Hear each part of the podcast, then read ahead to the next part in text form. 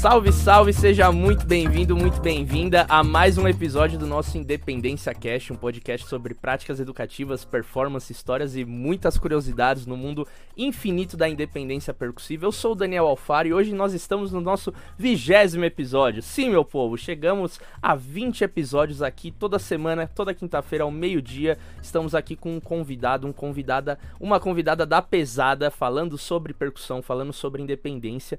E hoje a gente aqui, ó, no nosso aniversário de 20 episódios, eu tenho a presença de um cara que eu descobri lá em 2014, quando eu tive os meus primeiros contatos com a Zabumba. O cara é uma grande referência nesse instrumento e depois de estudar um pouco mais da sua discografia, dos seus trabalhos que ele faz parte, enfim, não tinha como não trazer esse cara, esse grande mestre aqui pro nosso episódio. Ele já adiantou que ele gosta de falar, então já se prepara, pega o seu caderninho que vai ser muita aula. E, ó, baterista, percussionista, pesquisador, tem um trabalho trabalho já incrível, consolidado dentro da nossa música brasileira. Já tocou em Big Band, banda sinfônica, orquestra sinfônica, já viajou ao mundo também com workshops e os trabalhos que ele já participou. E eu vou deixar para ele falar um pouquinho do currículo dele aqui, que senão dá um podcast só do com que ele já tocou, com que ele toca, os projetos, os métodos, as aulas que ele desenvolve. Então, ó, sem mais, sem menos, Édero Rocha. Dá um salve aí, professor. Opa, maravilha! Gente, muito agradecido por estar aqui, podendo compartilhar os meus conhecimentos, né? E estou aqui para falar um pouco da minha experiência de vida, porque na verdade a, a, toda a minha música é minha vida. Eu não sei fazer outra coisa, não sei fazer música. e, e, é isso. Estamos aqui para falar sobre no tema da, da, do, do, desse, desse projeto aqui, que é a independência. Então, falar um pouco disso, desses projetos que eu tenho direcionado para esse tema que é a independência e que é muito importante para o percussionista. Exato. E eu já queria que a gente começasse, Éder, você com a sua experiência, tanto na zabumba como as suas criações, que a gente já já vai falar disso, como outros instrumentos de percussão. O que, que é a independência para você? Tanto você como percussionista, como professor, como que você enxerga essa prática, como você disse, que é essencial para o percussionista, mas o que, que significa para você independência? O que, o que é ser independente na, na percussão, ter essa técnica da independência, enfim? É, primeiro, eu não tenho a percussão como separada do resto da música. Né? Então, para mim, a, a, percussão é um, um, uma forma de ter um instrumento percussivo para expressar a sua rítmica. E a rítmica, ela independe do instrumento de percussão. Então, a independência está ligada a uma coisa bem maior, e eu penso de uma forma bem mais ampla, eu penso, vamos dizer assim, de uma forma cósmica, vamos dizer assim, para poder estar tá entendendo essa relação da independência, que no nosso corpo está relacionada diretamente aos nossos sentidos. Então, é uma forma de aguçar os sentidos né, do ser humano, é, e são esses cinco sentidos que a gente trabalha para poder entender um pouco da percussão, não só a coordenação motora, mas a visão, o, né, o tátil, é, a, a, própria fala, né, o, o, a audição, lógico, né? Então, são esses sentidos, até o, lance do, do olfato, né, que é esse sentido, como respirar, né? respirar conscientemente, para poder ter uma consciência do que é esse ritmo biológico que a gente vai expressar com a percussão. Quer dizer, a música, para mim, ela não está no instrumento. A música, para mim, está na pessoa que faz a música. Então, antes de chegar no instrumento, a pessoa é, vai buscar esse conhecimento da música através desses sentidos, dessas memórias, né, durante seu nascimento até o seu, o, a, sua, a sua passagem para o próximo mundo. Né? Nossa, que, que, que legal você trazer esse, esse tipo de, de abordagem, porque realmente quando a gente vai mais a fundo com a prática na independência, ainda mais fazendo esse diálogo com a música que você muito bem trouxe e com uma excelência assim, com os anos de bagagem que você tem, que não é só a percussão, não é só tocar mais de um instrumento ao mesmo tempo, não é só chegar ali no arranjo e colocar um chique-chique, alguma coisa a mais, né? Tem toda uma questão que tá é, ligada com isso, e só pelo fato, às vezes, de você estar tá tocando com um companheiro, uma companheira, tocando com um baterista ou não, tocando com um percussionista ou não, tudo isso vai interferir na maneira como você se coloca naquele discurso musical, né? E essa coisa que você falou da bagagem, da experiência, eu queria que você trouxesse é, um pouco disso, até falasse aqui pra turma de onde que você vem, porque com isso você já traz uma bagagem de, de um imaginário sonoro, de ritmos, de influências de muitas pessoas que e eu queria saber o quanto que isso realmente contribui na sua prática, por exemplo, na hora da independência quando você vai, vamos dar um exemplo aqui, né, pra turma. Você vai tocar um maracatu e aí você tá ali numa situação que você vai tocar o fai ali num, num suporte com uma mão, um gongue na outra.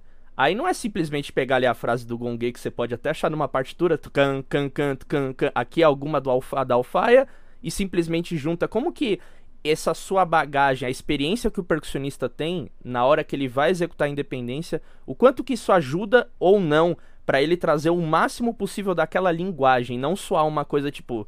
Nossa, não parece dois percussionistas é, tocando, é tipo, é um cara que tá meio.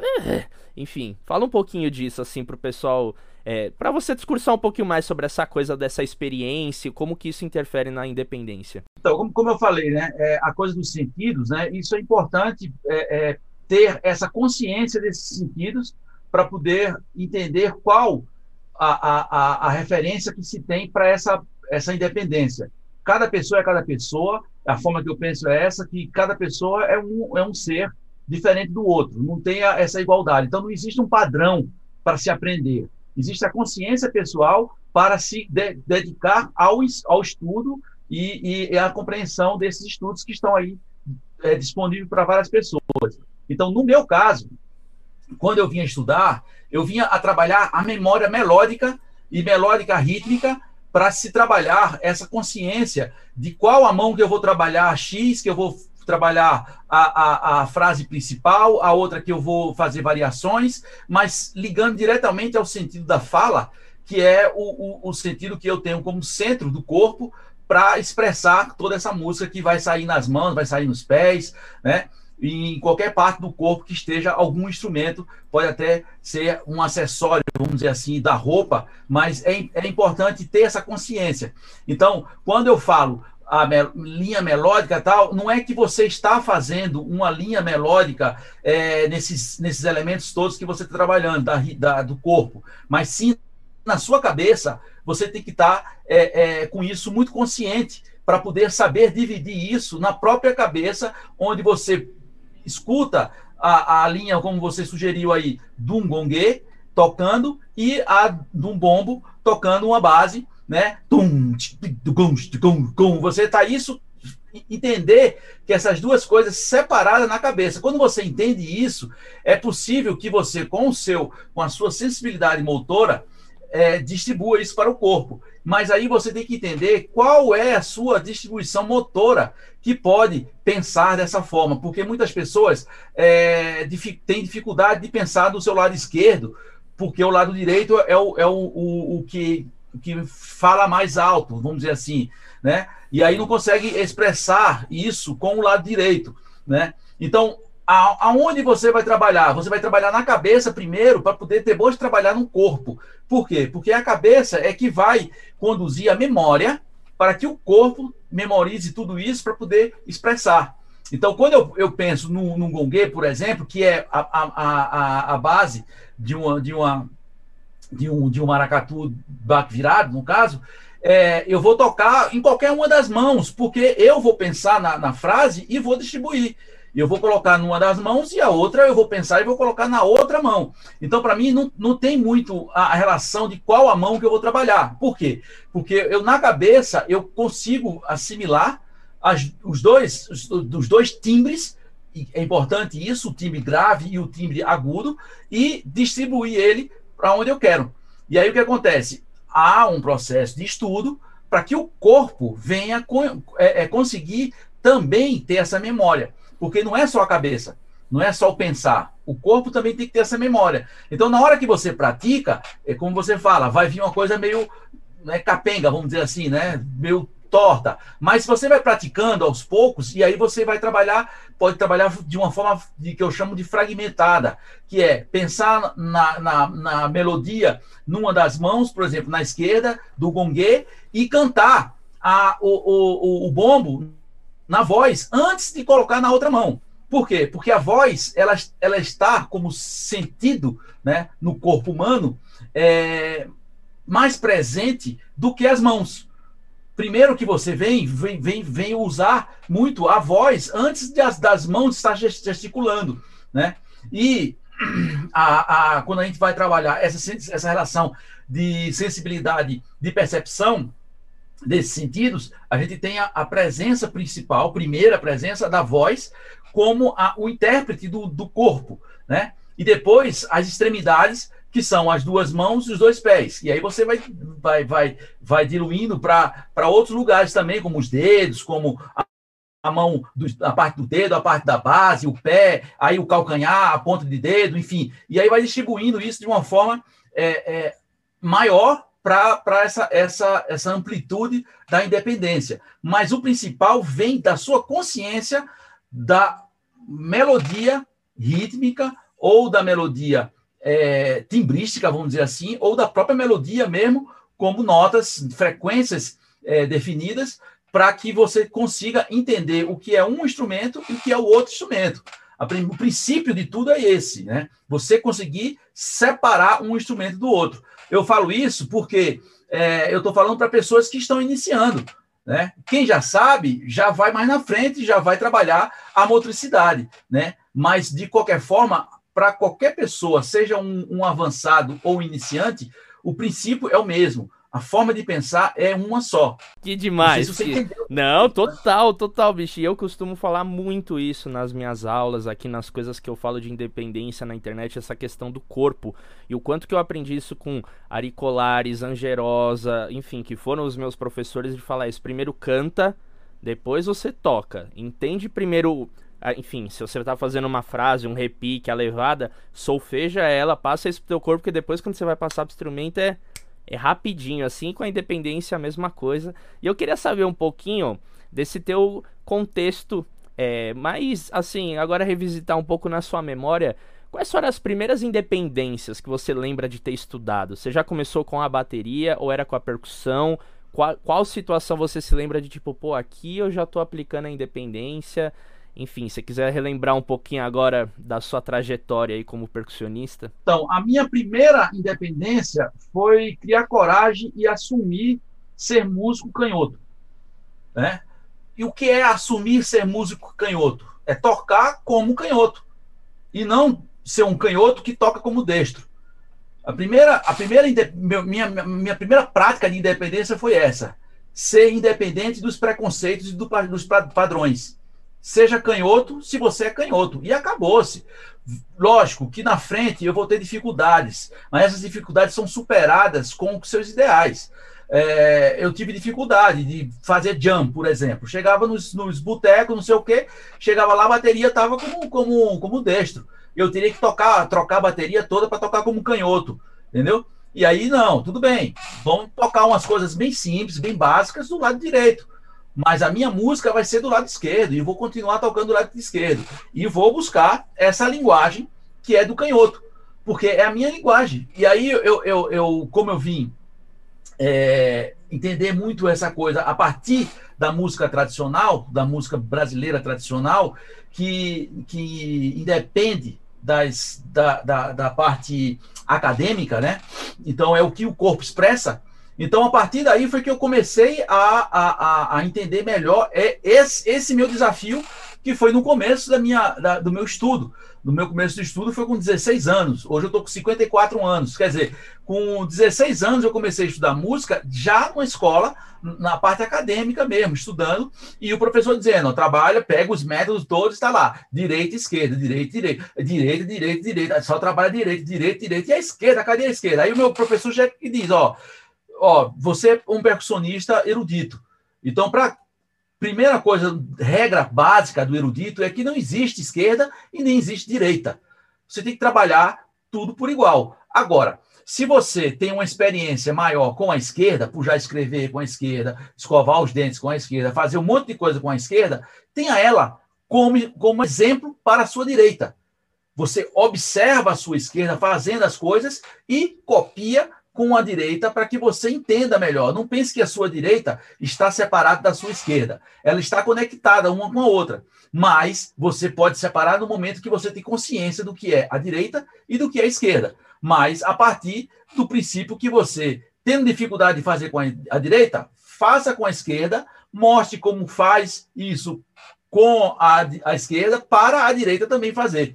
E foi esse princípio que eu comecei a fazer tocando bateria como canhoto, mas estudando como destro, e aí, lógico, buscando é, é, a, a, parte erudita, por exemplo. Aí vem tudo, aí o erudito já vem dizendo: ah, o, o, grave fica do lado esquerdo, né? O, o agudo fica do lado direito. Então, quer dizer, na hora que eu vou fazer os baixos, por exemplo, de um piano, né? É, eu, eu vou ter que trabalhar minha, minha, minha parte esquerda aqui para poder fazer essa sequência de baixo e a minha, a minha direita eu vou fazer os acordes mais simples, tá? mas o baixo ele vai fazer o quê? A ligação diretamente com o ritmo, que é o meu princípio de estudo. Né? Embora eu tenha estudado piano, por exemplo, mas o piano para mim foi como um instrumento auxiliar ao meu estudo de percussão erudita. Né? Então, o princípio é separar as mãos, mas elas estão uma para a outra, uma para a outra. E aí isso está, né? É interessante pensar que isso também está diretamente ligado ao conceito da música tradicional, que é o indivíduo em função do coletivo e o coletivo formando o indivíduo. Né? Não existe o pensamento do indivíduo como individualista, ele só, ele solo. Na concepção popular, tradicional, não existe ele sozinho. Ele está sempre com um coletivo. E esse coletivo é que for, vai fazer a coisa acontecer. E esse coletivo não está relacionado com o músico só. O coletivo está relacionado com quem está te assistindo, com quem está te ouvindo. Porque é, se essa música é popular, não interessa que ela seja é, é, é, só sua. Ela tem que ser de quem está te ouvindo, porque senão não se torna popular. Entende? Então, quando eu fui para esse lado da música tradicional popular, eu comecei a é, é, trabalhar com esses conceitos que são mais amplos né, do que os conceitos acadêmicos que vêm trabalhar de uma forma mais linear, vamos dizer assim, né? De uma forma mais de só, você é solista, você tem que ser virtuoso, você tem que tocar muito bem, tanto com o lado direito como com o lado esquerdo, tal, tal. E a música, ela vem antes disso. E aí, é, todo esse processo meu acabou de uma forma a, a, desmoronando esse processo do início, né? De pensar, é, de tocar direito, esquerdo, tudo mais tal, começou a desmoronar quando eu comecei a trabalhar com o popular. Mas força, fortalecendo de uma forma esse lado que é a concepção da expressão pessoal, do peculiar, né? Que isso não é trabalhado, infelizmente, na academia essa individualidade, no sentido, é, o, o, a pessoa como intérprete, e ela interpretando o que ela é, da forma dela, e, e podendo ter essa consciência do que ela faz, é, isso na academia, às vezes, é colocada como um terceiro, quinto plano, e o primeiro é você fazer um repertório que está ali na, na, na, no curricular e tem que fazer aquilo e tal, e que você acaba não se identificando com aquilo e acaba você se decepcionando com a música, porque não é aquilo que você quer. Então a academia tem um pouco disso, tem um pouco dessa, dessa desse, desse problema que é, é não enxergar a pessoa como o intérprete, né? Quer dizer, toda essa bagagem que a pessoa tem desde que nasce. Por exemplo, eu vim estudar música com 16 anos, mas antes eu já escutava muito música, né? Eu escutava Secos e Molhados, eu escutava Quinteto Violado, eu escutava Raul Seixas, eu escutava um monte de coisas, né? Um monte de, de, de, de música que o que mais me interessava era a parte percussiva e a parte de voz. Então, quer dizer, quando você conecta com essa percepção que é antes da música, propriamente dita música prática, você conecta com os seus sentidos, que é os sentidos de, de que você tem mais aguçado de, de ouvir, de repetir, de conseguir entender a, a, a, frase, de conseguir falar aquela frase, cantar aquela frase, e também a relação de pulsar a música que você está ouvindo. Então, quando você entende essas coisas, você consegue entender melhor o caminho que você vai traçar quando vai ser músico. E aí, quando eu fui ser músico, eu disse: eu quero ser baterista.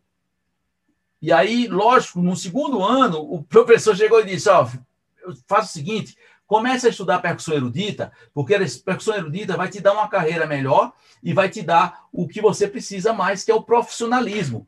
O baterista, você vai chegar a um ponto que vai tocar, tocar, tocar, tocar e vai precisar carregar a bateria para cima e para baixo e não vai ter o, o profissionalismo que você precisa. O que é o profissionalismo? É um emprego com o seu salário todo mês, todo mês. Mas isso não era o que eu queria. Mas eu cheguei ao ponto de conquistar tudo isso e desistir, né? Não desistir, mas simplesmente buscar um outro caminho, que é esse caminho do popular. Onde aí eu tive que buscar uma metodologia que aí vem de toda essa bagagem minha, que, que relaciona-se com esse trabalho todo, e uma das metodologias que eu, eu, eu adotei para poder fazer o que eu fiz, e o que eu faço ainda, é buscar a relação acadêmica em função do, da oralidade do popular. Quando eu juntei as duas coisas, isso deu uma, foi a melhor coisa que eu consegui fazer de independência né, de compreender a independência, poder olhar um músico popular tocando e saber que ele toca com a mão direita mais do que a mão esquerda, a expressão dele da música está mais na mão direita do que na mão esquerda, e poder transmitir isso de uma forma peculiar daquele percussionista. Onde eu ouvia outro percussionista tocando a mesma coisa que aquele outro percussionista, e identificava tecnicamente que ele tocava um pouco diferente, porque ele era diferente do outro não é o mesmo músico. Então não pode tocar jamais a mesma coisa, vai tocar diferente. E aí articulava de uma forma diferente, e que aí, quando você escutava os ritmos, você escutava as formas diferentes de cada percussionista articular. E vendo isso, é que eu vi que não tem como você buscar um padrão para aprender uma, um ritmo ou alguma coisa. Você tem que buscar conhecer o básico e desse básico ampliar para as representações que esse básico vai ter e desse básico, o básico que eu chamo é o conceito. Né? Vou abrir um parênteses só para falar desse conceito, que é o quê? Você escuta o maracatu de baque virado. O maracatu de baque virado é um ritmo tocado nos maracatus nações de Pernambuco. Só que os maracatus nações de Pernambuco são vários maracatus, né? São vários, não é um só. E o que acontece? O maracatu baque virado, o ritmo se chama baque virado. Né? Naquele baque virado, que é tocado no maracatu X, é um baque virado. No outro maracatu, é o mesmo ritmo, já é tocado diferente. E no outro maracatu é tocado diferente. Então, o que é que tem? A gente tem um conceito do ritmo de maracatu chamado baque virado. Para todos é baque virado. Mas o que acontece? Cada maracatu vai ser, ter sua representação desse baque virado. Então, precisamos o quê? Estudar o básico, que é o conceito, e a partir do conceito, compreender as representações desses conceitos. E aí a gente pode começar a entender a independência a partir dos conceitos. Né? Por exemplo, eu vou dar um, conceito de independência para você. Você poder atravessar a rua né, e saber que o, a velocidade que o carro está é, vindo é suficiente para que você consiga atravessar a rua que tem uma distância X e que aquele carro não vai te atropelar. Então você tem uma independência, uma sensibilidade ali de ter a independência de perceber ou imaginar é, é, de uma forma, é, vamos dizer assim, é, é, esqueci a palavra agora, mas instinto, instintual, você por instinto você vai perceber que um carro está vindo numa velocidade que você pode atravessar a rua sem ele, sem ele te atropelar. Onde você também pode olhar um carro e dizer: "Não, agora não vou atravessar a rua, está na mesma distância do outro que você viu, mas não vai atravessar porque o carro está numa velocidade um pouco maior". Isso é o quê? Isso é uma independência de percepção. Então, o princípio é esse, o princípio é ter essa independência de percepção. Quando você tem essa independência de percepção, aí o que acontece? Eu percebi que quando eu estava começando a estudar a bateria, eu percebi que eu sou canhoto. E pelo fato de eu ser canhoto, eu cheguei na bateria e não consegui tocar. E eu queria tocar. Então eu peguei a bateria e virei tudo ao contrário e comecei a tocar. Quer dizer, realizei, realizei logo no início o meu sonho de independência, porque eu já sabia fazer um básico E quando eu cheguei na bateria de destro, não consegui fazer nada.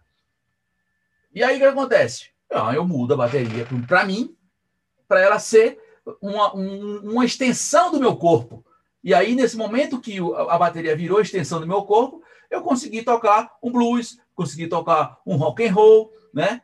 Umas coisas básicas, mas consegui fazer. E a partir daí, eu comecei a ter, ter é, motivação para estudar a bateria. E logo na sequência fui estudar percussão erudita, porque aí fui me dedicar um pouco mais a essa parte técnica de rudimentos, enfim, várias coisas que são bem mais acadêmicas, certo? E, e, e aí enveredei para esse mundo do, do, do, da percussão erudita até, vamos dizer assim, uh, 10 anos de, de, de, estudo de percussão. E depois desses 10, 11, 12 anos de, de percussão erudita, eu passei a fazer apenas a, a, a percussão é, popular, mas com essa bagagem da percussão erudita na, na minha, minha, minha vivência de percussão popular. Tanto que escrevi esse livro que você está tá citando aí, que é o Zabumba Moderno, onde trabalha um monte de, de, de, de ritmos que são ritmos adaptados para um instrumento chamado zabumba, que trabalha uma independência que são as independências das mãos, né? Mas no final do livro eu trabalho já uma coisa necessita-se trabalhar o resto do corpo, né? Porque como baterista eu vou né, ter essa necessidade, necessidade orgânica minha. E aí eu coloco um instrumento que eu coloquei, é, misturei, né? Zabumba e a bateria. Aí virou zabum bateria, né? Esse zabum bateria, né? É o conceito da zabumba junto com o conceito da bateria em função de uma rítmica que eu posso agora trabalhar com os pés e com as mãos, né? Num, fazendo ritmos que são de, de, de tradicionais, tocado por quatro ou cinco é, é, pessoas, e que eu posso trans, transpor, vamos dizer assim, né? na verdade a linguagem é essa, transpor para a linguagem da múltipla percussão zabumbateria. Nossa. Falei, né? Meu Deus, podemos acabar agora esse podcast. Que aula, bicho. Que legal, Éder. Nossa, você trouxe várias coisas que eu queria conversar e eu não tenho nem. Nossa, não sei nem por onde começar a comentar toda essa abordagem que você trouxe. Sempre costumo dizer aqui, ainda bem que eu vou editar isso, eu vou anotar tudo no meu caderninho com calma, porque você falou muita coisa legal. E já que você entrou nesse papo da Zabum Bateria, eu queria que a gente conversasse sobre isso. Que você falou, eu queria mais entender assim o porquê que você chegou nisso, né? Porque eu, como percussionista, diversos momentos, não só eu, né? Eu acho que um percussionista, vamos generalizar, né? Um percussionista ele consegue criar um setup, às vezes básico, com dois instrumentos, um agogô e uma conga. E aí ele vai estudando tudo e, pô, a partir disso ele vê que dá para colocar um, um negocinho no pé. Aí ele coloca. Aí depois ele. E aí ele vai construindo esse setup aos poucos. A partir de que momento você sentiu essa necessidade de trabalhar os pés, óbvio, você já falou para fazer esse link com a bateria, mas como que foi esse esse de certa maneira essa adaptação que você fez? Porque hoje eu trabalho com bateristas e às vezes ah, a gente vai tocar baião. Aí a coisa que o batera já faz no bumbo, tum, tum, tum, tum, tum, tum. E aí eu penso, pô, eu vou tocar uma zabumba, beleza, são afinações diferentes, estão em regiões diferentes, as levadas e conduções aqui estão diferentes, aí tem o bacalhau, beleza.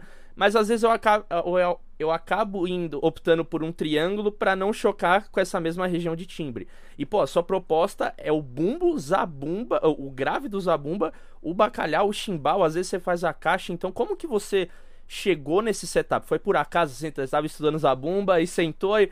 Olha, dá para colocar isso no pé? Ou foi por uma necessidade de trabalho que, sei lá, sempre tem aqueles caos, né? Pô, bicho, naquele dia o Batera não pôde vir, eu tive que resolver e aí nasceu esse setup. Como que foi essa construção desse Zabum Bateria? É, é, foi um pouco da necessidade pessoal, como músico percussionista, onde já venho da bateria, porque para mim eu não coloco a bateria como um instrumento separado da percussão. Para mim a bateria é uma múltipla percussão. É, tanto que as pessoas às vezes não me chamam de bateristas, mas me chamam de percussionista, porque eu toco uma bateria como se fosse um, um percussionista, né? É, e aí o que acontece? Eu, eu, eu também tenho a concepção de, de pensamento é, de, de música brasileira.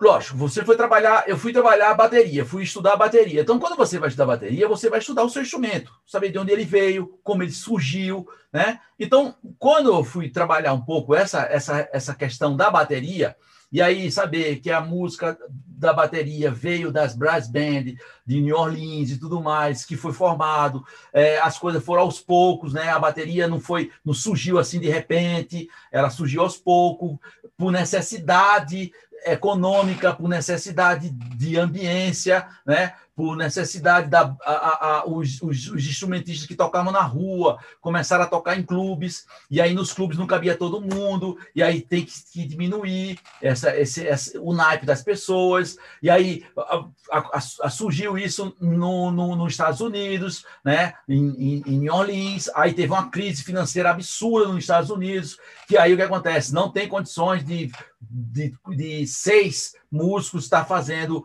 um trabalho X, então diminui, pega esses seis músicos, faz três, tira três, vai pela metade, aí os, os percussionistas que são quatro, cinco, aí diminui, já fica três, aí vai diminuindo, fica dois, e daqui a pouco fica um só e vai ter que se virar. Então, isso tem, tem ligações, por isso que eu falo da relação cósmica da coisa, é que nada está só, nada, um, nenhuma ação acontece assim do nada. E as pessoas hoje vão estudar e aí não quer saber de nada disso. E já vai tocar e só imitar o que o professor diz, ou que vê na, na, na na internet e tal, e não quer saber da história do instrumento, não quer saber de onde ele veio, não, não quer saber da parte étnica do instrumento, dos ritmos que está sendo tocado, só cópia, só cópia, só cópia, só cópia, e manipulação da manipulação de um, de um, de um formato que é um formato chamado é, global, global, né? Essa coisa da, de, de globalização, que está ligado diretamente a um, um, nome que se chama capitalismo, né? E, mas eu não quero entrar nisso não, porque aí a gente vai fugir do, da parte do, do, do Mas fica um parênteses para que vocês olhem, observem esse lado também do capitalismo em função das ações é, artísticas, né? Enfim, observando essa relação da bateria, eu fui trazer um, como falando do conceito, né? Como esse conceito da bateria das brass bands estavam relacionada com a minha música no Recife. E aí eu vou diretamente para onde? Vou para as orquestras de frevo. As orquestras de frevo é a, a, a minhas brass bands de New Orleans, mas só que não, não em vez de ser no Mississippi, ó, né, no, no, nas margens do Mississippi, é nas margens do Capibaribe, do Beberibe, dos rios do Recife. E está lá as orquestras de frevo. E aí, de repente, você vê as orquestras de frevo também indo para os clubes, né? E tocando em lugares menores, e quando você vê, você não, não vê mais o pandeiro, o surdo, a caixa tocando, e sim o baterista tocando o bumbo da bateria, a caixa e o chimbal sozinho, sem ter mais ninguém fazendo isso. A mesma coisa começa a observar nas bandas de pífanos, né? De, de Recife, de, de, de que está concentrada um pouco mais em Pernambuco, em Caruaru, mas as bandas de pífanos no, no, Nordeste inteiro têm uma, uma, uma, concepção que é como se fosse a, a, a, essa brass band reduzida. Então tem dois pífanos e aí a percussão, que é uma bateria, que tem o zabumba, aí tem a, o tarol, que é a caixa, e aí tem o prato A2, que é o chimbal, o prato de choque, e tem o surdo, o surdinho, o bombo, né? Que é o tom, vamos dizer isso. E aí tá ali a bateria formada, e, pô, por que não? Eu, que sou um baterista, observar esse conceito e representar esse conceito da minha forma. E aí eu venho com o trabalho de Zabumba, que é o conceito do instrumento Zabumba, né, que a gente tem, né, todo mundo acha que Zabumba só é usado no forró, mas a bumba é um conceito de instrumento é, grave, que tem uma pele grave, uma pele fina, que é aguda, e tem uma baqueta grossa, que é grave, e uma baqueta fina, que é aguda. E dentro desse conceito, nós temos o zabumba, que a função dele, dentro da orquestração de percussão, é emitir o som grave.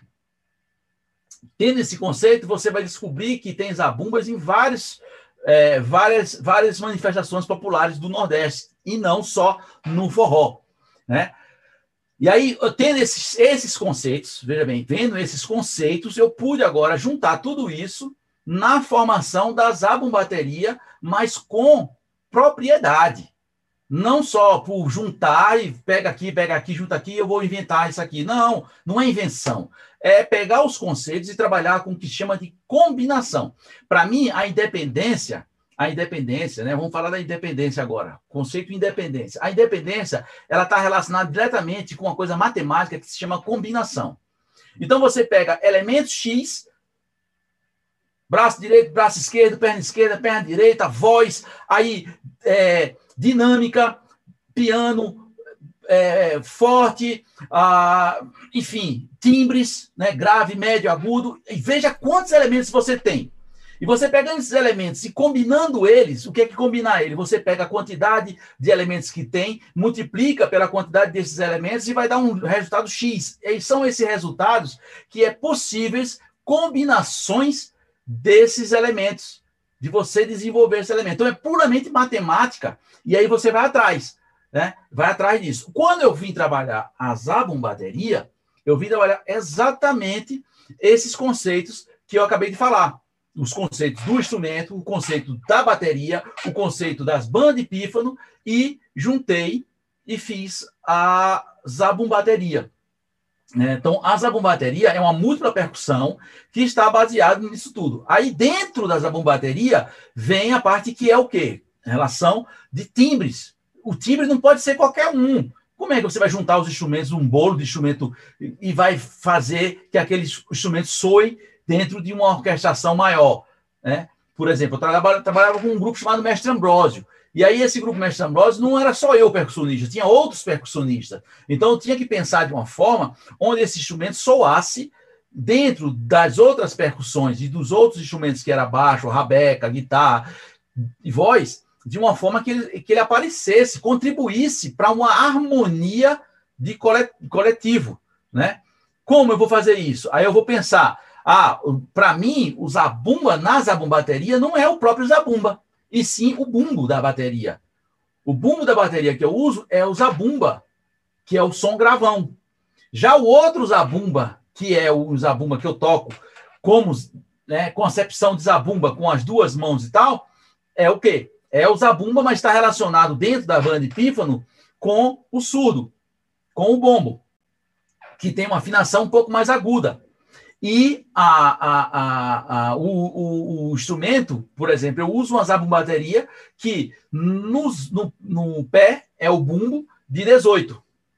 Ah, o zabumba, o zabumba é de 16, para poder ter uma afinação um pouco maior, mais alta. E aí eu venho com o chimbal, que é o agudo, né? E vou trabalhar o batalhau, mas também trabalho um, a caixa, que não é a caixa como se fosse a caixa da bateria mas eu trabalho a caixa como, se, como uma caixa prato, que eu chamo, né? porque já é uma, uma, um pensamento dentro da música erudita, né? da percussão experimental, onde se colocavam pratos em cima de tambores para poder ter somas de harmônicos, e eu utilizo essa, essa, essa, essa, esse meu estudo de, de, de, de experimentalismo da, da década de 50, da música é, é, é, experimental erudita, e vou trabalhar dentro da música tradicional. Por quê? Porque a música experimental erudita se baseia diretamente com os timbres harmônicos das músicas tradicionais para poder trabalhar esses timbres. Então tem toda uma relação de estudo de conceitos que vai se juntando e se formando num, num conceito que é a zabumbateria. E aí eu coloco a, a caixa prato, porque simplesmente é um prato em cima de uma caixa. Uma caixa piccolo, porque ela vai ter o som um pouco mais agudo e que não vai confundir com o zabumba nem com o, o, o bombo, né? Da, da, da, do instrumento que eu toco, o chimbal e o bacalhau também, porque as, o zabumba, na verdade, vai ter dois sons, né? O grave e o agudo, né? E aí tem o outro mais grave, que é o bumbo, com o médio agudo, que é da caixa prato. Então aí eu, eu consigo entender um pouco mais ali as melodias que eu vou poder criar né? Criar entre aspas, né? Eu vou poder combinar essas melodias para estar direcionado diretamente com a música que eu vou estar tocando. E aí eu posso tocar qualquer tipo de música, não só os forrós da vida, mas eu tocar qualquer música que eu quiser tocar, eu vou poder tocar, porque eu vou ter ali timbres suficientes para explorar de acordo com cada música que eu vou estar é, trabalhando. Uhum. E assim surgiu a concepção Zabu Bateria.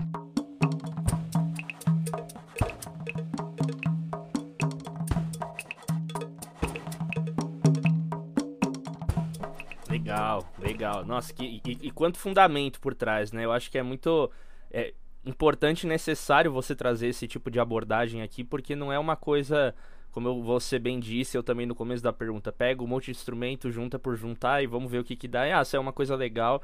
E, e todo esse fundamento que você trouxe também ligado à bateria e você querer juntar esses conceitos, sabendo toda essa questão histórica do instrumento, e aí você se vendo naquela posição dos trabalhos e como fazer esse diálogo com os outros instrumentos, enfim, isso de certa maneira traz uma, uma propriedade, como você bem. Uma, uma não, né? Muita propriedade quando você vai montar esse setup, mas que dica que você daria para, por exemplo, um percussionista que não teve essa experiência que você teve com a bateria?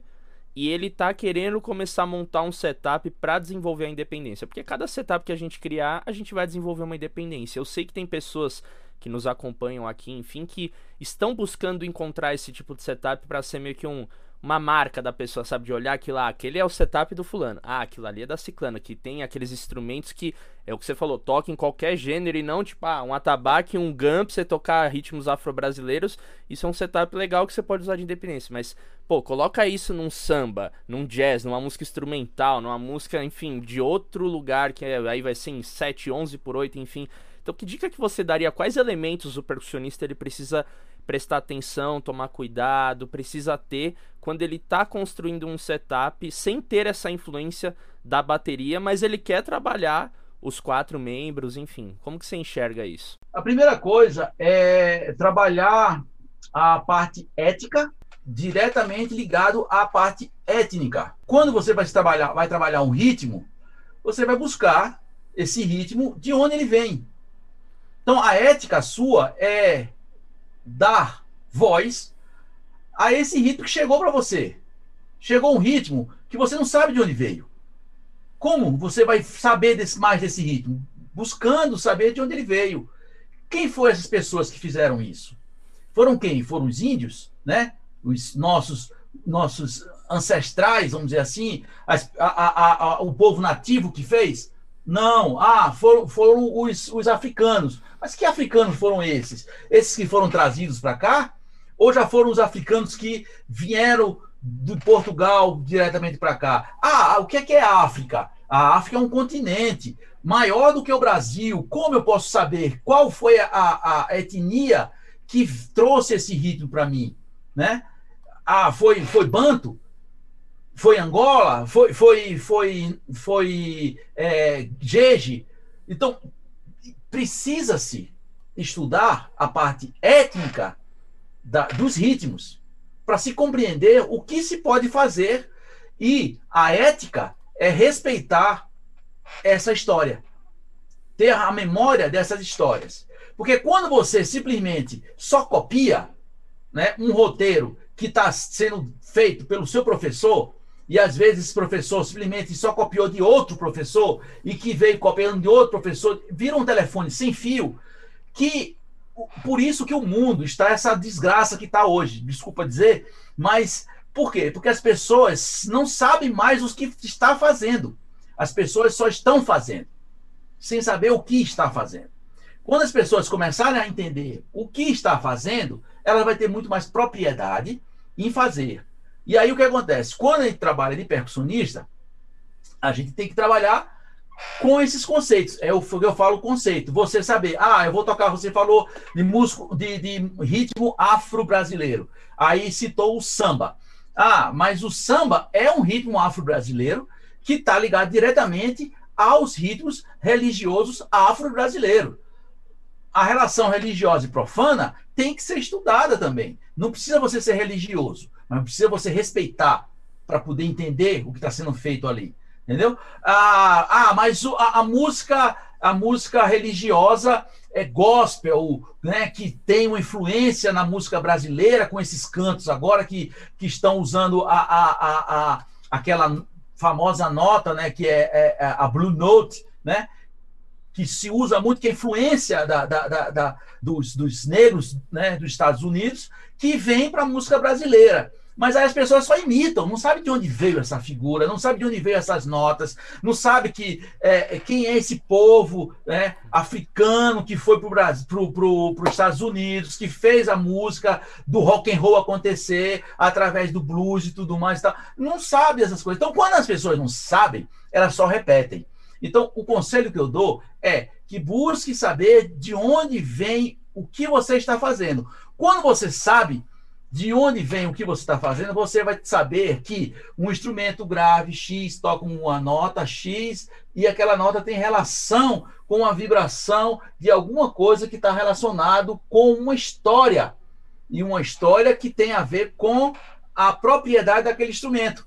E aí o que acontece? Quando você tocar aquele instrumento, você vai estar contando essa história. Não precisa estar falando a história. Contando no sentido de você ter a propriedade de tocar o instrumento com essa propriedade.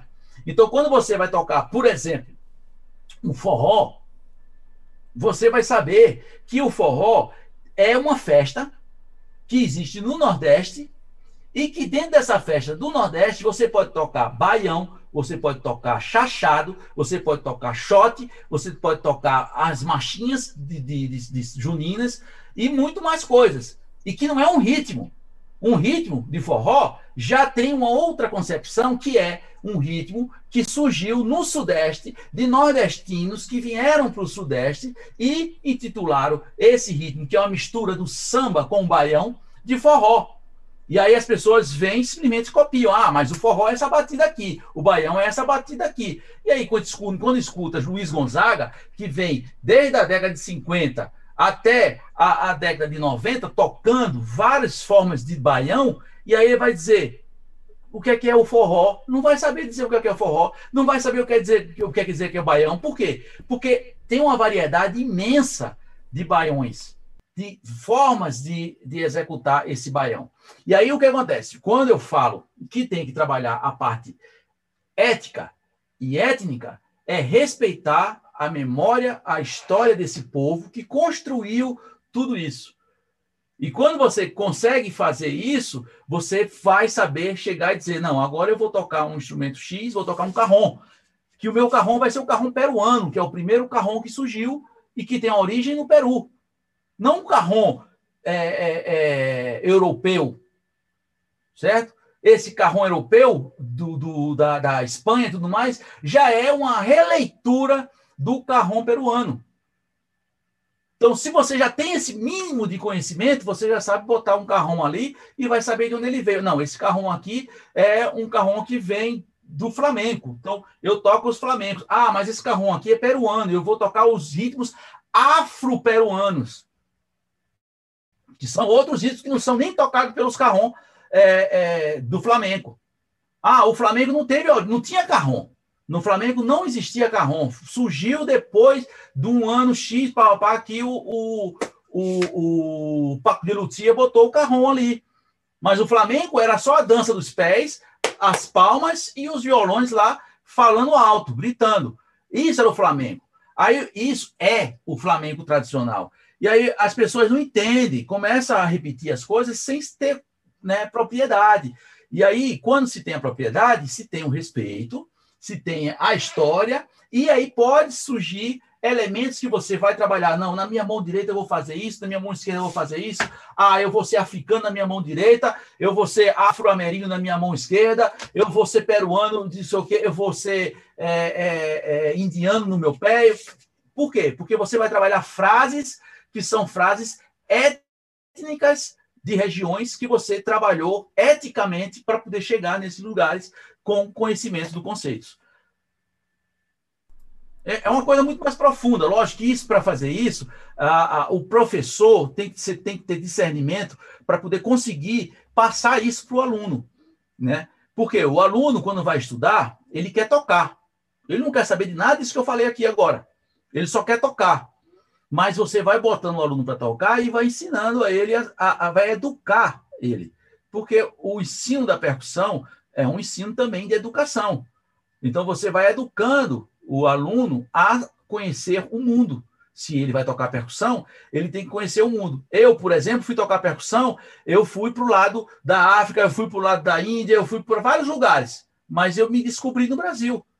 porque eu sou brasileiro, e se eu quero me fo focar no que eu, que, eu, que eu venho trabalhar, é muita coisa de percussão que eu tenho que trabalhar. Então, eu vou focar no Brasil e no Nordeste do Brasil, que é um mundo de conhecimento que tem ali nesse lugar. Uhum. Exato. E mesmo focando só no Brasil, não pode esquecer das influências que, sof... que teve pelo resto é, do mundo. Exatamente, exatamente. Não pode, não pode esquecer desse, desse, dessa ligação de onde veio, né? Para poder surgir isso. E aí, sabe, sabendo disso, você vai ter uma, uma noção. Já a própria música brasileira já mostra essa relação da múltipla percussão. A percussão brasileira, né? A história dela, né? De você ouvir os ritmos da, da, da, da, tradicionais brasileiros já vai mostrar a você essa relação de múltipla percussão. Por exemplo, você vai, como eu, eu, eu, eu fiz né, na bateria, simplesmente eu, eu toco ritmos, lógico, do mundo todo, mas o princípio do meu instrumento, que é a zabumbateria, veio das bandas de pífanos das bandas que são as bandas que têm um, um, repertório X. Então eu trabalhei, estudei aqueles repertórios daquela música, daquela, daquela, daquela manifestação ali, e depois ampliei para o resto do mundo. Então tem esse, toda essa, essa relação que tem que ser trabalhado, mas isso aí já é um pós-percussão, vamos dizer assim, aceitar que a percussão ela é uma extensão do seu corpo. Quando você aceita que a percussão é uma extensão do seu corpo, você vai trabalhar o seu corpo. Então, quando você vai trabalhar o seu corpo, vai fazer feito. Eu, eu fiz, por exemplo, uma metodologia que tem a ver, por exemplo, eu tenho um trabalho na prego batido, que é onde eu, eu, eu, eu dou minhas aulas, que é o, o, o curso preparatório. Muitas pessoas já falam assim: ah, não quero fazer esse curso preparatório, não, porque eu já sou percussionista. Mas o curso preparatório é para ter essa visão do que é a percussão. Então, o curso preparatório é para preparar você a esse portal rítmico do mundo e como você se conhece para esse mundo. Então, no momento que se faz o curso, a pessoa pode adquirir é, sensibilidade e percepção de quem ela é para o que ela quer fazer. Ah, eu quero tocar percussão, mas aí quem eu sou? Como eu trabalho o meu lado direito, meu lado esquerdo? Então, tem todo um processo que é para chegar até a percussão. O que, que adianta você ter um instrumento de percussão, ter dinheiro para comprar um puta dos instrumentos de percussão e o seu corpo não fala nada? O seu corpo, você não entende o seu corpo, você não consegue compreender o seu corpo. Então, o seu corpo é, é matriz de tudo o que você vai fazer no instrumento de percussão. O instrumento de percussão é uma extensão do seu corpo. Né? E não adianta, lógico que tem todo um processo é, é, de capitalismo, de consumismo e tudo mais e tal, que esquece desse lado de quem é você, né? quem sou eu, quem é o outro, né? de olhar um para o outro, de observar esses detalhes. Né? A pandemia, por exemplo, né, que está nesse processo ainda, não acabou, é, veio trazer um pouco dessa sensibilidade, esse conhecimento de quem é o outro, o que é que eu vou pensar para o outro? Agora, quando eu falo percussionista, também tem que pensar da mesma forma. Entendeu? Ah, uma vez eu fui tocar com um baterista, mas eu não consegui tocar zabumba com um baterista, porque ele tocava uma coisa e eu não conseguia tocar junto com ele. Então toca outra coisa, que complementa aquela bateria dele. Ah, mas não deu certo, porque o timbre era o mesmo. Então, pega um instrumento diferente, né? Não vai tocar o zabumba, aquele zabumba tão gravão, porque vai cruzar com o bombo da bateria, que o bombo da bateria já faz a mesma função. Então, vou pegar um instrumento um pouco mais agudo, já que ele está usando o, a bateria lá, tocando caixa, chimbal e, e bumbo, né? Eu vou tocar um, um, tamborzinho um pouco mais agudo, que é a zabumba mais agudinha, para poder ser os tons da bateria que ele não está usando. Né? Meu trabalho de bateria, por exemplo, meu trabalho de bateria, as pessoas dizem assim, velho, mas tu, tu não toca muitos pratos da bateria? É, não toco muitos pratos da bateria, por quê? Porque na tradição não tem muitos pratos para tocar, a não ser uma campana que você transfere para o, o raio da bateria, né? Mas a maioria da, da, das músicas a, a brasileiras, afro-brasileiras, afro-ameríndias, elas estão trabalhando os tambores. Então você vai trabalhar mais os tambores da bateria do que qualquer outra coisa. E aí você vai buscar esses timbres nos tambores da bateria. Ah, mas como é que eu vou tirar o som de mão numa tabaque, numa bateria que eu estou tocando com baqueta? Ah, meu velho, você vai ter que afinar a bateria um pouco mais alta, né? Você vai ter que trabalhar muita coisa de rim shot, por exemplo, para tirar o agudo e trocar no meio do, do tambor para tocar um pouquinho mais definida a nota, e aí você vai puxar um pouco mais para um intermédio, vamos dizer assim, nem centro e nem borda, para poder tocar um pouco mais harmônico, que são os harmônicos que existem no, nos tambores, é, nos atabaques, ou nos tambores, nos pandeirões, do, do, enfim, vários instrumentos populares tradicionais que você tem que pensar, ouvir a música tradicional, ouvir como ela é e transpor para a bateria. Aí há uma necessidade de estudo de bateria diferente do estudo de bateria acadêmico, que, que são aqueles rudimentos, aquelas coisas que você só faz para tocar um rock, para tocar um jazz, para tocar. E, e aí os, os, a, a, rítmica brasileira que está envolvida nesse, nesse programa é o, o baião e o samba. Aí quando muda um pouquinho é bossa nova. Entende? E aí você vai ver, não tem cavalo marinho, não tem é, os ritmos afro-brasileiros, é, não vai ter o, o, o, famoso jongo que tem aqui em São Paulo, por exemplo, é, não vai, não tem, não tem as baterias, é difícil as pessoas tocarem esses ritmos na bateria, né? São poucos, a gente pode contar no dedo, nos dedos, alguns bateristas que fazem isso. Os outros bateristas só vão tocar o quê? Só vão tocar músicas estrangeiras. Por quê? Porque não sabe da música do Brasil, não sabe usar o instrumento para a música brasileira, porque não conhece a música brasileira dentro daquele instrumento. Só conhece aquele instrumento com a música externa, no exterior, né? E, e por isso que é, é difícil, né? Você é, é, estar é, quebrando barreiras para você conseguir tocar uma bateria que é uma bateria brasileira sem ter essa, essa influência da música, né? A americana ou qualquer outra música que seja é, fora do Brasil, né? Mas, enfim, a dica que eu dou é essa: ética e étnica. Quando você estuda as duas coisas, em função de você, em saber o que o instrumento de percussão é uma extensão do seu corpo, você vai estar tá tendo o básico ali para dar continuidade ao seu estudo com mais consciência. Não, extremamente importante isso que você falou, porque inclusive eu estava conversando com o Ari né, no, aqui no nosso podcast, o Ari Colares, ele falou exatamente isso que você deu e ele até deu um exemplo, que aí você pega ali um, um você aprende o Ijexá, aí você aprende que o Ijexá é pá, pá, pum, pá. Mas isso não é Ijexá. Tem toda essa questão que você falou do corpo do percussionista, a questão da linguagem, a questão de onde isso é tocado, de como é tocado, o contexto. E também tem toda essa bagagem que se você for ver, é papo um pai Ijexá, mas aí você pode ver que esse tá, tá, tá, isso tá também no merengue, isso tá no martilho em bongô. Tá, vários lugares que aí quando você vai vendo aí, tá, peraí, mas o que que é? Então a gente às vezes fica num ensino muito é, supérfluo, né? Muito raso, assim, dessas práticas. Então, ah, eu sei tocar cabula, congo de ouro, barra vento e Ijexá, tá, mas às vezes você sabe uma levada daquilo ali, você fala que sabe tocar um ritmo, e tem toda uma história. Eu lembro que eu aprendi isso até com o Letieri Slate, quando ele veio para São Paulo aqui, eu participei de um workshop com ele que ele falava dessa coisa, né, que os ritmos têm nome, sobrenome, veio de tal lugar, de um grupo tal, de uma tribo tal, de uma etnia tal. E aí quando você sabe tudo isso, pô, você tem muito mais propriedade para entender. Até ele dá o exemplo da, das levadas do Gun, né, do E aí quando você começa pelo terceiro tempo, tá tá.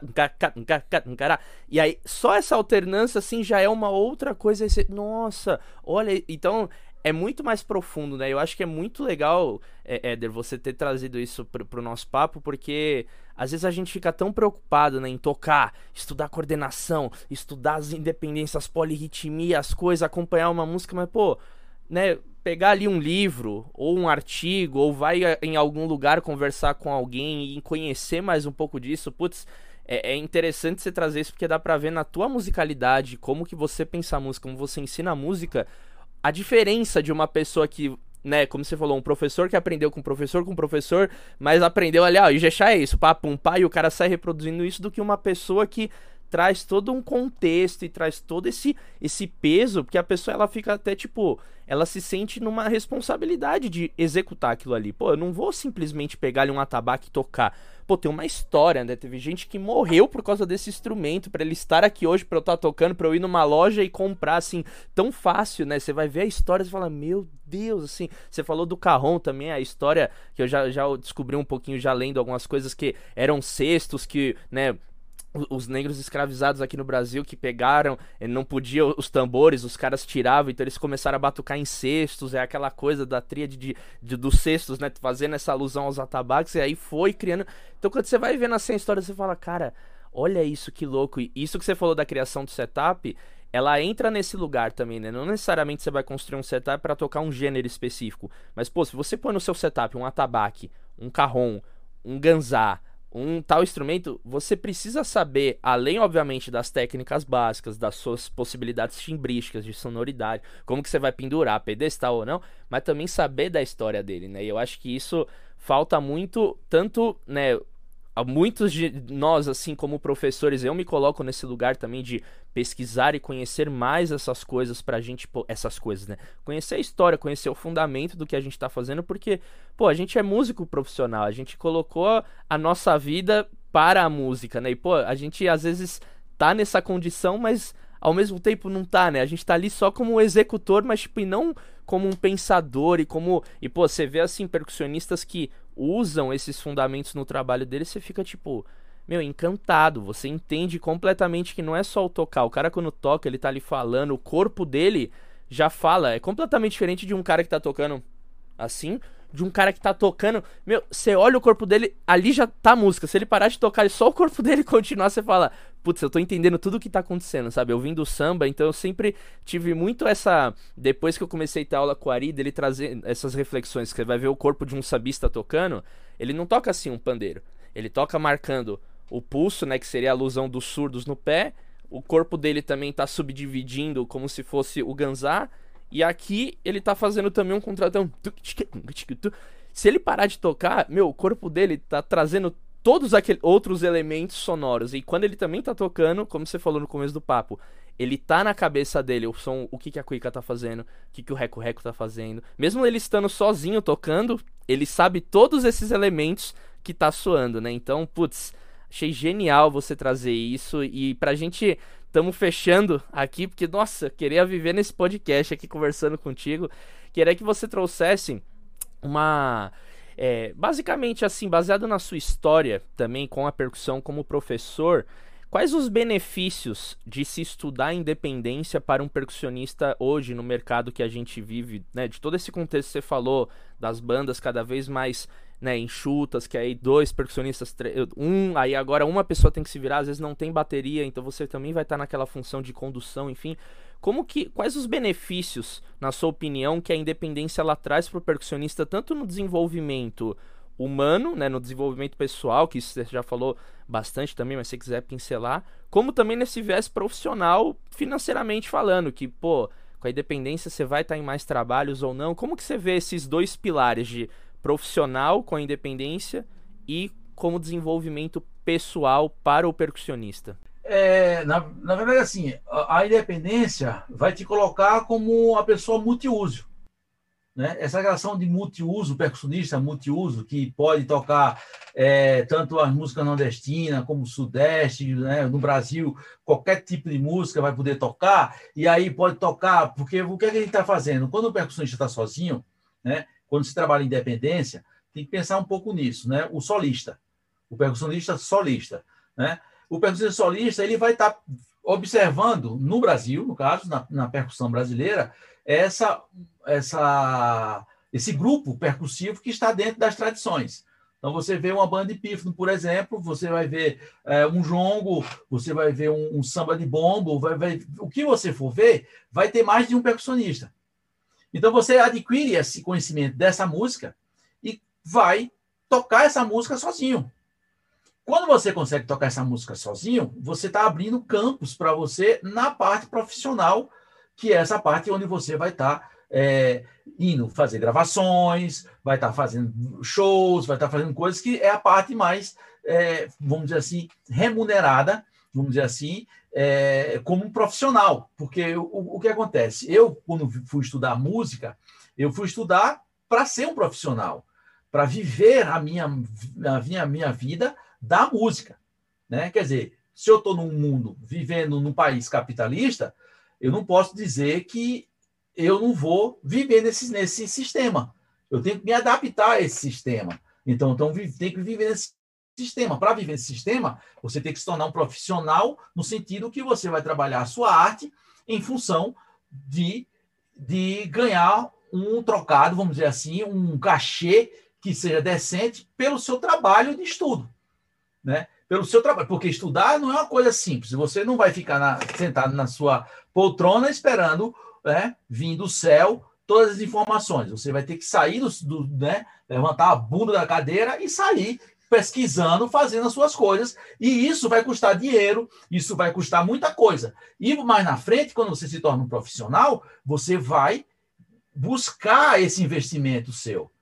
Entendeu? Tem que pensar nisso. Você investiu, você vai ter que buscar esse investimento. E aí você vai continuar estudando, porque não pode parar de estudar, e além de estudar, você vai ampliar os seus conhecimentos. E aí, quando você se torna um percussionista que é é, múltiplo percussionista, vamos dizer assim, você pode estar é, tá trabalhando com gravações, com gravações de vídeo, né? fazendo cursos nesse momento que não só a, a, a, o áudio é, chega nas pessoas, mas sim o vídeo chega primeiro nas pessoas. Então você tem que pensar que você pode fazer uma aula ou você pode estar compartilhando essa relação de você ser, ser múltiplo percussionista, né? É, a múltipla percussão também vai te dar facilidade de você compreender vários ritmos, estudar vários ritmos. Então, quer dizer, você acaba não só sendo músico, você pode ser um compositor, você pode ser músico, compositor, você pode é, trabalhar fazendo trilhas sonoras, você pode trabalhar fazendo participações com artistas é, famosos ou não famosos, você pode fazer o seu próprio trabalho. Então, várias coisas você pode fazer a partir do momento que você tenha é, esse discernimento, né, essa consciência, vamos dizer assim, do que é o percussionista múltiplo percussionista, que pode agora tocar vários instrumentos, né, e não só tocar um pandeiro, viver só da vida tocando só o pandeiro e tal, e tocar, porque você amplia o seu conhecimento, no momento que você amplia o seu conhecimento, você amplia o seu campo de trabalho. Então, essa é a meta do profissional. Mas existem pessoas que não querem ser profissional da música, vivem com a música, não por lazer, mas por vontade de fazer a música, porque a música faz parte do corpo da pessoa. A música, ela, para mim, ela não, não está longe das pessoas, ela está dentro das pessoas ela é música, a pessoa é, é, é, é musicista no momento que está tocando música. Mas no momento que está ouvindo música, ela também está vivendo daquela música. A música emociona as pessoas, a música traz vontade para as pessoas fazerem as coisas. A música, então a música está presente na vida das pessoas. A música, ela é, independe de um fonograma. A música está presente quando você está num ambiente que tem um passarinho cantando, que você ouve né, é, essa, essa, essa natureza, por exemplo, acontecendo, que traz uma calma para você. Né? Você não está na beira de uma, de, uma, de, uma, de uma marginal, por exemplo, ouvindo só os carros para lá e para cá e trazendo um estresse para você, que isso também é música.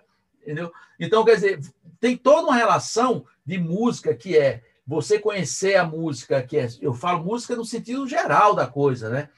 Não só a música, aquela música que é gravada com instrumentos musicais, que é o que as pessoas cada vez mais fecham. Na música é só isso. Não. Para mim, a música é muito mais. A música é você respirando, você vai dormir, você está fazendo música, porque aí tem um que está roncando, o outro não, o outro está respirando um pouco mais forte. Isso é música. Então, você. Quem vê música, vê música em tudo, entendeu? Então, para mim, um exemplo maior de um, de um músico completo é o Hermeto Pascoal para mim, um músico completo é o Hermeto Pascoal, e quem conheceu o Hermeto Pascoal vai saber que a música é muito mais do que aquilo ali. Entendeu? Então é isso. A, a, a pessoa sendo um múltiplo percussionista, desenvolvendo as suas articulações, vamos dizer assim, né? Articular é principalmente essa coisa de combinação. Você falou uma coisa muito interessante aí da combinação, quando você falou: "Ah, os caras tocavam carrão, não sei o quê, era caixa aqui, não sei o quê, papapá, e porque não tinha um instrumento, tiraram os instrumentos dele, porque por quê? Porque a música não está no instrumento. A música está na pessoa, a pessoa que tem a necessidade de expressar essa música. Então, com o que ela tiver na mão, ela vai tocar. Eu pego aqui, ó, por exemplo, aqui, ó, tem uma, um, um, negocinho aqui, ó. Aqui já é um instrumento, isso aqui não. Mas eu pego um, uma canequinha, e pego um pedaço de ferro, eu tô aqui, ó. Sei lá, quem tá com música, tá com a música presente dentro dela, dentro da pessoa. Então bate palma. Tá fazendo música. Então a música independe do instrumento de percussão, tá? A independência independe do instrumento de percussão. A independência é do nosso corpo. Nosso corpo que tem que ter independência para tocar o instrumento. O instrumento simplesmente é a consequência de tudo isso. E o dinheiro é consequência de tudo isso mais ainda. Entendeu? Se você tem toda essa independência no corpo, tem a independência de tocar os instrumentos com a parte técnica, e aí isso vai te trazer muito mais dinheiro, porque você vai ser um músico profissional e você vai ampliar os seus conhecimentos e vai ampliar o seu campo de trabalho. É isso. Uhum. Cê é louco. Senhoras e senhores, Éder Rocha disse tudo e mais um pouco. Nossa, Éder, que demais, que demais esse nosso papo. Tô extremamente honrado de poder ver que aquele livro que eu estudei, Zabumba Moderna, em 2014, conhecer você aqui pessoalmente, ver que aquela, aquele começo ali do livro que você fala um pouco também dessa abordagem histórica dos ritmos, e cada ritmo também você se preocupa em colocar a região, o lugar que é tocado, então aqui tá ao vivo toda essa explicação que você traz, e pô, deixa suas considerações finais, onde que o pessoal pode encontrar mais do seu trabalho, dos seus cursos, aulas, projetos, discos, música, enfim, hora de você poder fazer aí o seu sua propaganda do seu trabalho, redes sociais, site, enfim, mais uma vez, muito obrigado pelo seu tempo, que eu sei também que é muito escasso e por estar aqui conversando com a gente, foi para mim enriquecedor e acredito que para quem chegou até o final também, nossa, a cabeça tá explodindo assim como tá a minha. Obrigado, viu, querido? Abraxé, apre aprendi com você, abraxé. é isso aí, abraxé, um abraço com muita axé. É, é, vocês me encontram na Edel Rocha, né? Então vocês me encontram na rede social como Edel Rocha, que vão ser os meus trabalhos, né? Os trabalhos dos grupos que eu toco e tudo mais. Mas a minha metodologia vocês vão encontrar no, no, no, na Prego Batido. Né? Vocês podem ter o site da Prego Batido, né? pregobatido.com.br, e aí tem Prego Batido no Instagram também, tem Prego Batido no, no Facebook. E eu estou trabalhando atualmente com cursos online né? a partir de, das plataformas é, que são é, Google Meet ou o Zoom.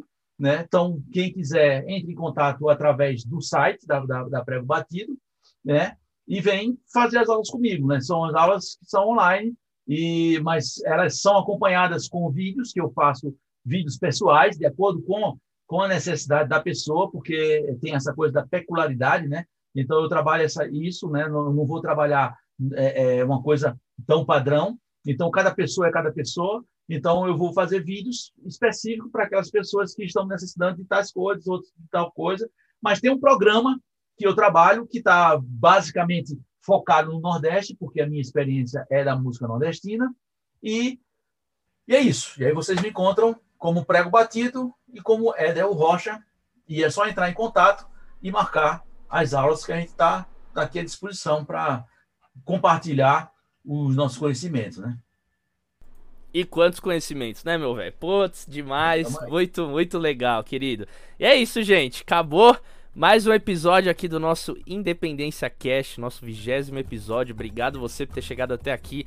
Não se esqueça de se inscrever aqui no canal, de ativar a notificação lá no Spotify também, para ser lembrado. Toda quinta-feira ao meio-dia tem um episódio novo. E aqui na descrição tem todos os links que o Éder passou sobre o Prego Batido, o site, os trabalhos dele, para você ir lá conferir. E ó, vale a pena estudar com o mestre, porque ele tem muita coisa para passar pra gente, pra gente também passar para os nossos futuros alunos e para os lugares que que a gente tiver pra gente ter cada vez mais propriedade no que a gente tá falando. E é isso, semana que vem estamos juntos novamente com mais um convidado ou convidada da pesada. Aquele abraço, achei.